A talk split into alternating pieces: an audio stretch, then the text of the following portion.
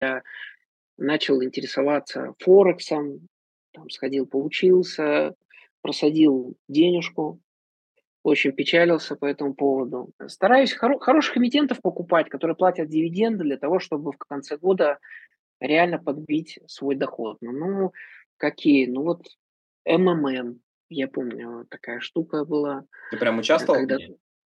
Ой, я участвовал, 10 тысяч рублей я на это положил, они потом растворились.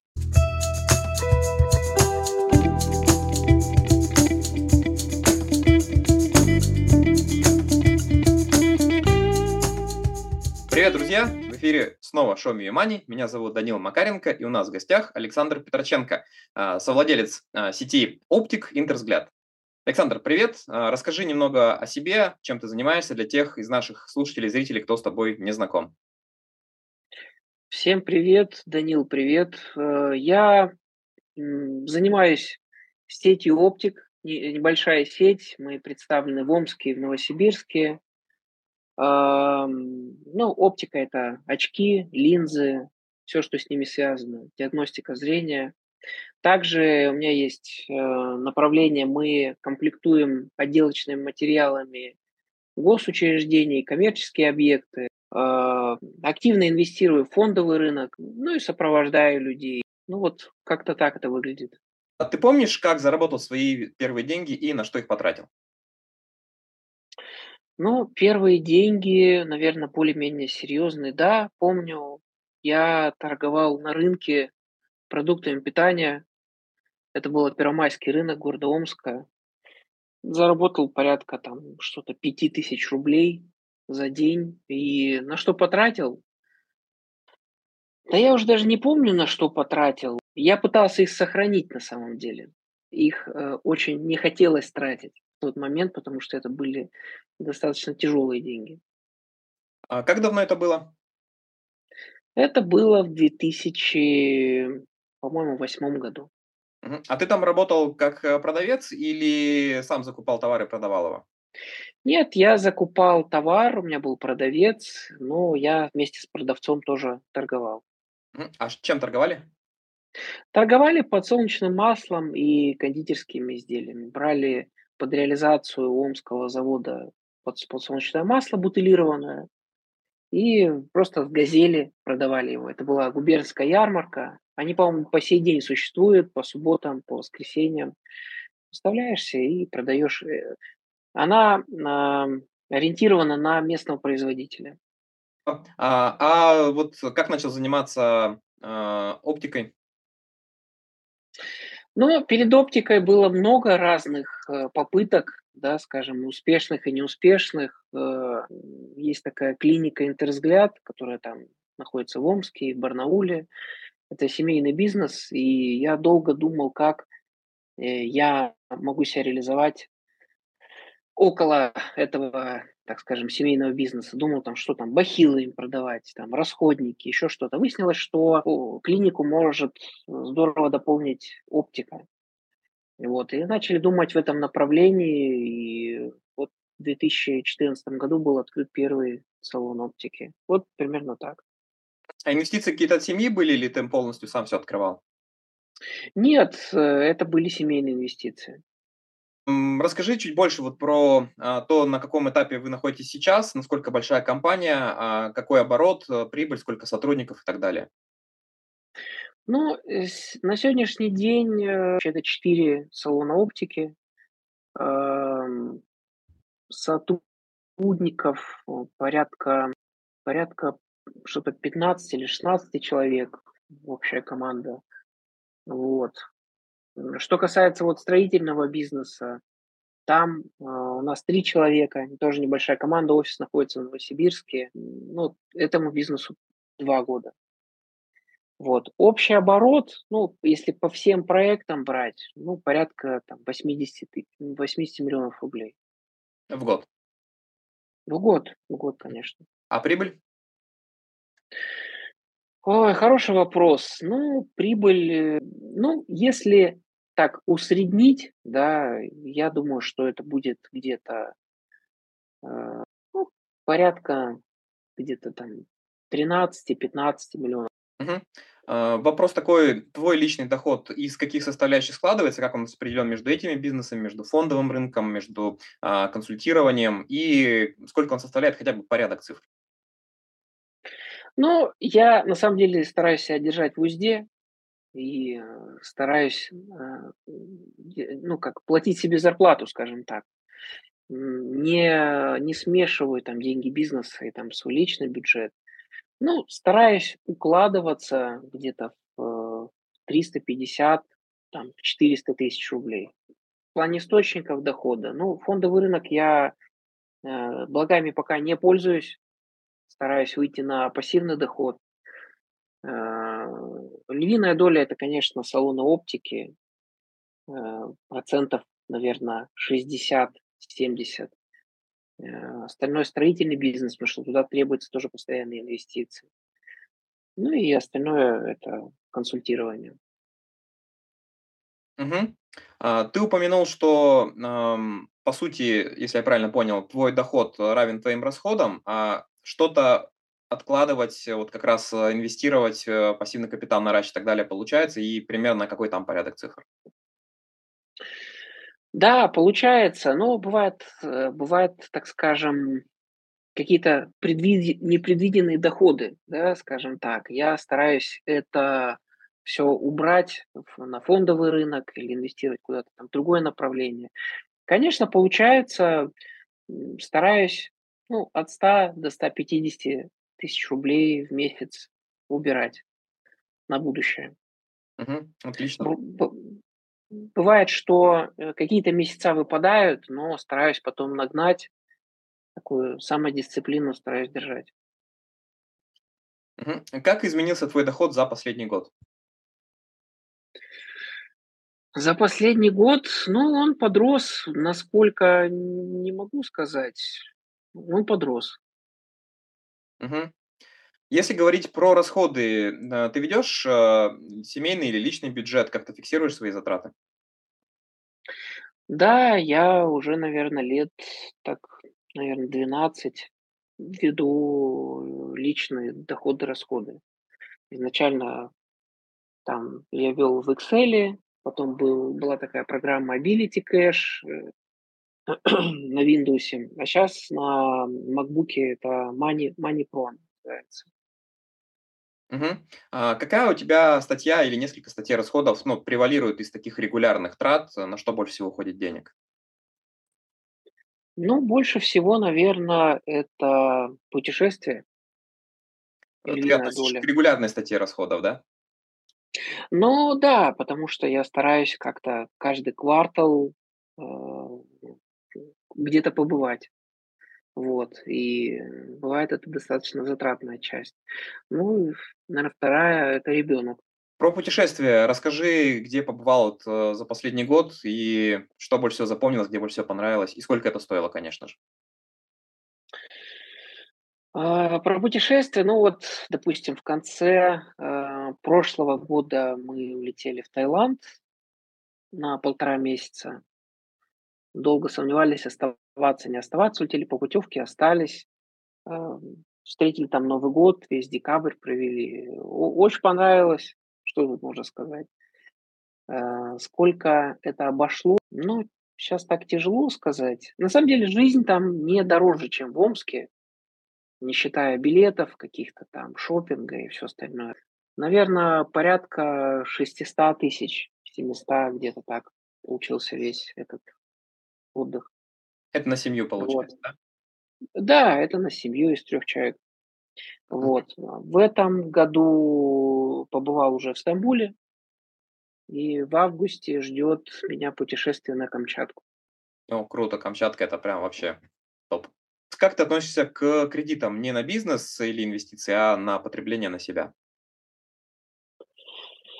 Ну, по-разному отношусь, потому что бывает, когда, там, допустим, ипотека, да, э, что ты можешь там, на- например, да, или у тебя просто нет денег купить эту квартиру, или ты там не готов выдергивать из бизнеса.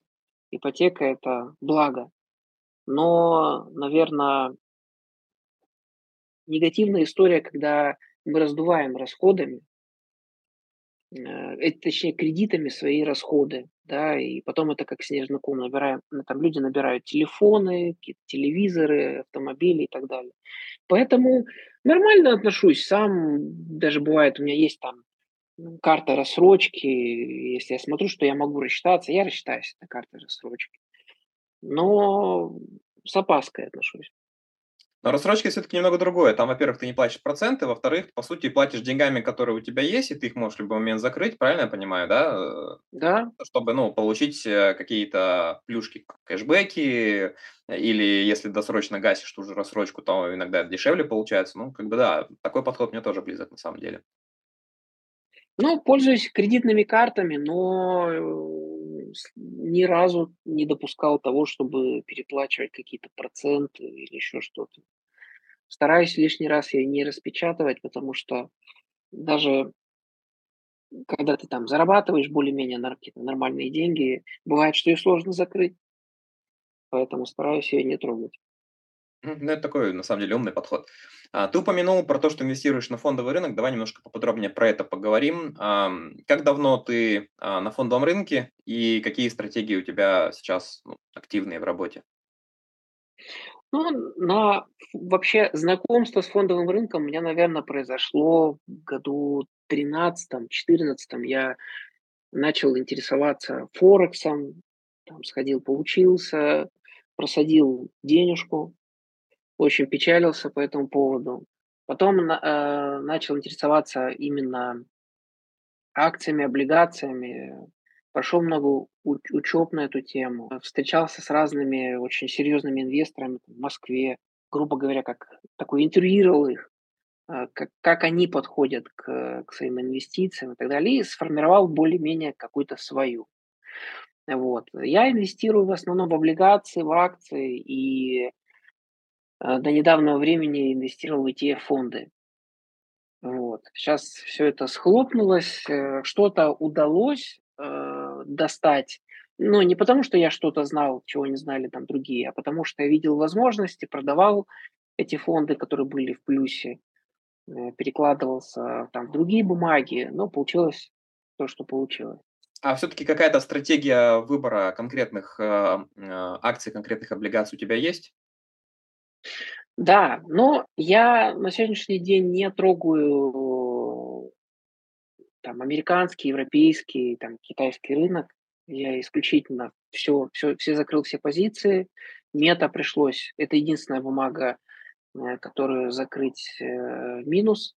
А сейчас у меня в основном облигации надежных эмитентов ОФЗ, корпоративные облигации и дивидендные акции с акциями роста поиграл, понял, что это такая, ну, не моя история, скажем так. И стараюсь хоро- хороших эмитентов покупать, которые платят дивиденды для того, чтобы в конце года реально подбить свой доход. Не где-то там на горизонте 30-40 лет, а понимать, что да, вот я инвестирую, это все не зря, и, ну, как-то так. То есть, по сути, у тебя дивидендная стратегия, правильно понимаю? Да, да, да. А, Какие-то, ну, допустим, из последнего, э, на чем получилось неплохо заработать, это Сбербанк. Э, Он здорово просел, я на хорошую котлету туда зашел. Во-первых, хорошие дивиденды пришли, во-вторых, бумага хорошо выросла. Вот. э, Банк Санкт-Петербург, я покупал его тоже на низах, он на сегодняшний день в плюсе, плюс 154%. Ну, скорее всего, будут частично фиксировать, но ну так. мгм. Ам, 22 год с какими цифрами закрыл? В плюсе, в минусе? А, Я закрыл в минусе, конечно, много красной зоны, ну, много бумаг ушло в красную зону, тот же «Газпром», э, там «Новотек», да и Сбер. Вот. Но не в очень большой, порядка 10% было минус по портфелю. Ну, я так Вот. понимаю, за 23 год уже все отыгралось, да, то есть уже в плюсе. Уже в плюсе, конечно, конечно. Много до тебя было у нас гостей, вот кто пробовался как раз свои силы на фондовом рынке там на пике там, 20-21 год. Вот, э, естественно, все ушли в минуса, многих нервов просто не выдержали. Вот до этого общались, например, со Станиславом Бугой. Вот он Сбербанк продал в минус. Э, чуть-чуть не дождался вот этой ракеты, которая взлетела. Поэтому здорово на самом деле, что вот терпение все-таки оно вознаграждается. Ну да, еще хотел добавить, что мне нравится э, такая аналогия Уоррена Баффета, что если ты купил участок земли, а на следующий день твой сосед хочет продать его там в два раза дешевле, это не значит, что он стал э, дешевле в два раза именно твой участок. Поэтому, когда все эти события произошли в 2022 году, э, был шок, э, кто-то распродавал, кто-то скупал, вот. Но что посчитал нужным, я приобрел на те деньги, которые были там на брокерском счете. Но не покупал доллары по 120, вот, и не заходил там в разные сомнительные бумаги, которые там тот же ВТБ, который ведет странную вообще и дивидендную политику, и поэтому старался абстрагироваться и меньше заходить вообще смотреть на эту ситуацию, чтобы спокойнее жить. Я на самом деле тоже 24 февраля, что успел, очень активно закупался, потом долго грустил, что биржа была закрыта. Ну вот, потом, когда открыли, еще докупил, ну и в целом тоже в таком очень хорошем плюсе. А, подскажи, за пределами фондового рынка, ну и бизнесов, вот, которые ты уже озвучил, есть у тебя еще какие-то инструменты, которые ты используешь? А, если да, то расскажи немножко поподробнее про них. Да нет, как таковых э, инструментов нет. Ну, у меня грубо говоря, там товарный бизнес, да, вот я вкладываю в товар э, и фондовый рынок. У меня нет никакой доходной недвижимости. Сейчас особенно это дорогой вход, и, э, грубо говоря, если посмотреть, аренда так не выросла, как э, эта недвижимость. Вот. И, на мой взгляд, местами выгоднее и интереснее купить э, какую-то даже я не знаю, ОФЗ или хорошую облигацию э, и получать плюс-минус такой же доход, как с однокомнатной квартиры, не, не ездить там, не выселять, не заселять арендаторов и так далее. Ну вот, вот такая ситуация. Опять же, особенно если купил в 2022 году, когда ставки были там под 15%. Это факт, да. А, ты упомянул, что э, ты планируешь жить с пассивного капитала. А, ну, то есть пассивный доход э, с капитала. А, есть ли у тебя конкретный какой-то финансовый план и насколько ты уже продвинулся пути к нему? Ну, финансовый план есть. Не могу сказать, что я бы хотел жить только на, на пассивных доходах. Ну, по крайней мере, сейчас так думаю. Работать все равно бы хотелось, потому что это интересно. А, а план есть. Ну, мой план выйти к 50 годам на пассивный доход, чтобы я мог, э, ну, реально не работать. Опять же, это не э, даже не с той точки зрения, что э, я хочу там, не знаю, лежать под пальмой, там, пить кокос там, или еще что-то. Я понимаю, что мир настолько динамичен, там идет глобализация, заходят крупные федеральные игроки, с которыми там невозможно бывает соперничать. Э, также мы не молодеем, и сейчас э, бывает удивляешься, там появляются какие-то там блогеры или там еще какой-то альтернативный бизнес, который ты даже вот посмотреть не мог, а они там уже миллионы зарабатывают. Возможно, и, при, и, и сейчас все это так разгоняется, что, может быть, через какое-то время, но не дай бог, конечно, что мы, ну, там люди моего возраста будут не актуальны. Ну, там, да, у тебя есть опыт, красавчик, но ты там не понимаешь э, э в нейросетях, там, в криптовалюте, там, еще что-то. Вот. И я думаю о том, что создать такую подушку безопасности, чтобы ты как минимум оставался на плаву, не терял качество жизни, но буду надеяться, что этот мой сценарий негативный, он не реализуется. Вот так. Ну, слушай, даже если не реализуют сценарий, все равно приятнее как бы иметь э, капитал, э, чем не иметь его. Конечно, лучше спишь. Согласен. А, ты упомянул про подушку безопасности. У тебя, я так понимаю, она есть, да? Насколько ее времени хватит?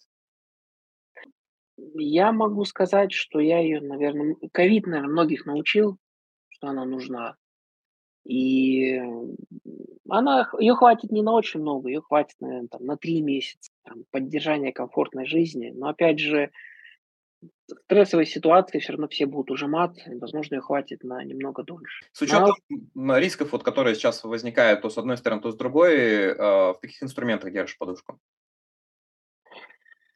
Ну, что бы там ни говорили, в, в твердой валюте, вот, э, в твердой валюте, желательно в наличной, также и рубли, и евро, э, юаням пока не очень доверяю. Ну и на самом деле евро, наверное, тоже сейчас не самый лучший инструмент. Доллар. Э, ну, главное, чтобы это все было в доступе, потому что кто-то паркует деньги на бирже, да, там в ФЗ, там еще что-то. Ну, как, опять же, показала ситуация, что ты можешь их там не увидеть потом и не достать. Надо, чтобы они были где-то на вытянутой руке. Вот так. Да, это факт. Как ты думаешь, э, что должен уметь знать, понимать человек, чтобы увеличить свой доход в несколько раз? Хороший вопрос. Сам бы хотел кому-нибудь его задать. Но, на мой взгляд, э, надо понимать, э, ну, то есть есть такой стереотип, что я там, я хочу много денег. Э, но, как правило, это просто какой-то, какая-то жадность, и они тебе, во-первых, в таком количестве не нужны, ты не знаешь, на что их потратить. И, ну, для меня э, это первая цель, вообще для чего это тебе нужно. Второе – это Эм, упорство. Упорство, цель и э, холодный расчет. Не окунаться в... Ну, если мы говорим, опять же, я как-то все бизнес там веду, э, что ну, нужен холодный расчет, не просто там я, я, я услышал где-то крутая тема, сейчас ложится в биток, там вот все, все, все на биток. Вот. Ну, диверсификация и, и холодный расчет. А как э, проходит э, твой стандартный день? А сколько времени уделяешь работе? Сколько получается уделять семье, хобби и так далее? А, я не ранняя пташка. Я стараюсь как бы там, ну, я не знаю, высыпаюсь часов до восьми, встаю, у меня там своя магия утра, там какая-то раскачка, э, время с семьей э, вот утром, э, не знаю, часам к 11, к 12 еду на работу. Ну, все, все это время стараюсь э, четко разбить план, да, забюджетировать время, что, вот, допустим, этот блок у меня посвящен этому, этот этому, этот, там, допустим, какая-то встреча. Ну, работаю в среднем до, там, до 7 вечера. Еду домой, провожу время с семьей. Ну, хобби, я не знаю, так, стараюсь себя э, тренировать в, шах, в шахматах, преуспевать. Эм, из последнего, наверное, купил укулеле. Вот. Но пока, пока нечем похвастаться. Вот, пока учусь. Есть у тебя какие-то лайфхаки, которые позволяют тебе быть более продуктивным в течение дня? А, ну, во-первых, расписывать задачи, выделять, наверное, три приоритетные задачи на день. А, под них бюджетировать время. Вот сколько на задачу отведено времени, столько вот она и будет выполняться. Вот. Э, бывают даже такие чудеса, когда там, я выделяю себе на какую-то задачу там полтора часа, 30 минут. Бывает, что ты там выделил себе на задачу 30 минут, тебе там позвонил телефон, ты отвлекся, проговорил там 28, и потом за две минуты решил эту задачу. Ну, потому что как-то ты себя так настроил. Ну, планировать свой день, дисциплинировать и ну, фокусироваться на той задаче, которую ты делаешь. Ну, вот так. Какие советы ты дал бы самому себе, а, образца, не знаю, десятилетней давности, вот когда ты только делал первые шаги на фондовом рынке, вот, в бизнесе еще, возможно, таких успехов не достиг, вот, э, что бы ты сам себе посоветовал, а, тогдашнему? Ну, я бы себе посоветовал на фондовом рынке не относиться к этому как к игре и не относиться к этому как, э, к бизнесу или еще что-то.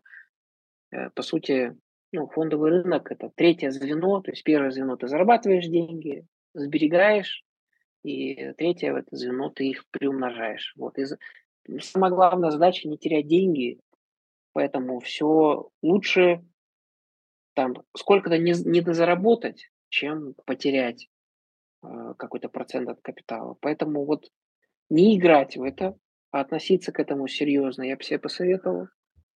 Вот. М, потом что еще? Бесплатный сыр только в мышеловке. Ну и, м, больше фокусироваться, потому что, ну, молодые люди, я не без исключения, не могу сказать, что я абсолютно это поборол или я там что-то какой-то обрел дзен. Э, расфокусировка. Когда ты там занимаешься несколькими вещами, бывает, что, эм, ты не мо как сказать, ты не, а Не получается быть лучшим в какой-то одной, э, отрасли. Получается, что ты везде хороший парень в разных отраслях. Не знаю, хорошо ли это, плохо, но, а, я лично для себя такую стратегию выбрал. Я не могу бить там в в одну цель, там стать лучшим в одном. Как бы мне нравится, когда какие-то разные но всё равно я бы посоветовал фокусироваться на каком-то деле, да, и не прыгать там с с работы на работу, из дела на дело. Ну, вот так. Мгм. Ты упомянул в числе советов, а, что лучше недозаработать, чем потерять, ну и что бесплатный свет только в мышеловке. Помимо Форекса у тебя были какие-то истории, где ты терял деньги? Можешь там какие-нибудь, э, самые яркие привести? А, самые яркие, ну, Форекс, наверно, одна из самых ярких, конечно. Ну, какие? Ну, вот МММ, я помню, такая штука была, Ты прям э, участвовал в когда ней? Ой, я участвовал, м, так скажем, мой товарищ, они там вкинули какие-то деньги, заработали, и я поучаствовал, там 10 тысяч рублей я на это положил. Они потом растворились. Ну, как бы я не сильно расстроился, но 10 тысяч тоже деньги, поэтому, ну вот. А они потеряли достаточно серьезную сумму. Это уже была реинкарнация, да, когда Мавроди вышел и вот повторно запустил? Это 12-13 год где-то, да, был. Мгм. Вот. И та так же, как и, э, по сути, биткоин, да. Э, безусловно, криптовалюта имеет место быть, и там появились там новые миллионеры, миллиардеры, но очень с опаской и осторожно отношусь по сей день. В криптовалютах тоже терял деньги или просто обходишь стороной? Нет, там ничего не терял, обхожу стороной. Не мо не могу сказать, ну, просто вот такое внутреннее недоверие, скажем так. Ну, вот, в принципе, и всё, наверное, из таких вот потерь. На фондовом рынке у тебя потерь, каких там лосей, как говорят трейдеры, не было, да, крупных? Нет, это было всё на Форексе. Вот. А что касается Уже ученый фондового пришел. ну да, но и здесь, на фондовом рынке, никакие плечи вызовал. То есть всё на собственный капитал. Если оно там есть просадка, ну и бог с ней, как бы она мне не мешает. Но я единственное, чем пользовался в самом начале, есть всякие сигналы, там еще что-то там, конспирология там. Ну вот я там, допустим, покупаю сигнал, месяц, э, тренируюсь на учебном счете, и потом, если получается, переношу ее на рабоч на рабочем счете, как правило, абсолютно полярная история. Но что-то потерял, как бы там незначительное, ну и понял, что это, да, это не моя история в самом начале. А, у тебя есть какая-то книга или несколько книг, которые от души хотелось бы порекомендовать? Ну, какая кни книга, "Самый богатый человек в Вавилоне", допустим, меня очень так она вдохновила, книга. А потом, а, мне понравилась книга, я ее два раза перечитывал. Это «Подсознание может все», он Джон Кехо. Без всякой конспирологии, просто как мы себя настраиваем на день, там, на дело, так вот оно и реально происходит. То есть все равно надо как-то визуализировать себе, в хорошем смысле слова, результат, к которому ты хочешь прийти. Ну вот, наверное, две вот такие основные книги. Угу. А какие свои привычки ты считаешь самыми полезными? Привычки, наверное, упорство одна из э, таких привычек. Потом, э, ну, от, отношу, наверное, себя к э, там, гедонистам, потому что ни, никто не знает, где это все закончится, и стараюсь там от каждого момента получать удовольствие. Где бы это ни было, там, в поезде, в самолете, в гостинице, там, в еде, ну, хоть где я стараюсь из всего получать удовольствие и смаковать это, рефлексировать. Очень крутая привычка. Ну и, ну и стараюсь, э, если что касается на работе, это ну, стараюсь заботиться о сотрудниках, э, так же, как хотел бы, чтобы заботились обо мне. Вот. Ну, наверное, и все. Спасибо. Ну и напоследок а, наш традиционный розыгрыш приза для а, тех, кто а, участвует, оставляет комментарии под нашим видео. Александр, что будем разыгрывать? Ну, я думаю, что было бы полезно людям, которые интересуются инвестициями, там, возможно, кто-то хаотично вкладывал, там, на диком росте в 2020 году и сейчас не знает, что делать, или, может быть, хочет приобщиться к этому.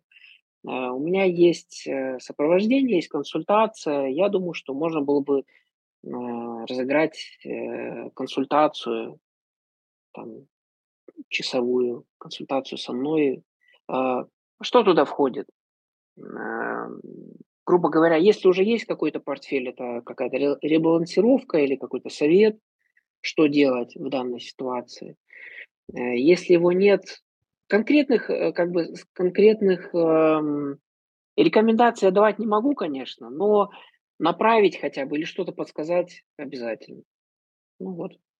А сколько такая консультация стоит, если брать ее за деньги? Ну, порядка пяти тысяч рублей. Угу, отличный приз. Итак, напоминаю правила, они очень простые. Э, достаточно оставить любой содержательный комментарий под этим видео, и ровно через неделю при помощи рандомайзера мы разыграем этот замечательный приз. А, ну что, друзья, настало время попрощаться. А, это последний выпуск э, в нашем э, первом сезоне. Вот, обязательно будет второй сезон. А, мы уйдем на небольшой перерыв, думаю, что ориентировочно до конца лета. Вот, и снова вернемся уже, э, я думаю, с э, не менее интересной историей. Александр, спасибо большое за интервью. Вот. А всем, кто э, нас смотрит на YouTube, слушает в подкасте, продолжайте оставаться с нами, подписывайтесь, чтобы не пропустить новые выпуски и второй сезон в частности. Участвуйте в нашем розыгрыше, оставляйте комментарии, ставьте лайки и да пребудут с вами Мани. Всего доброго. Спасибо.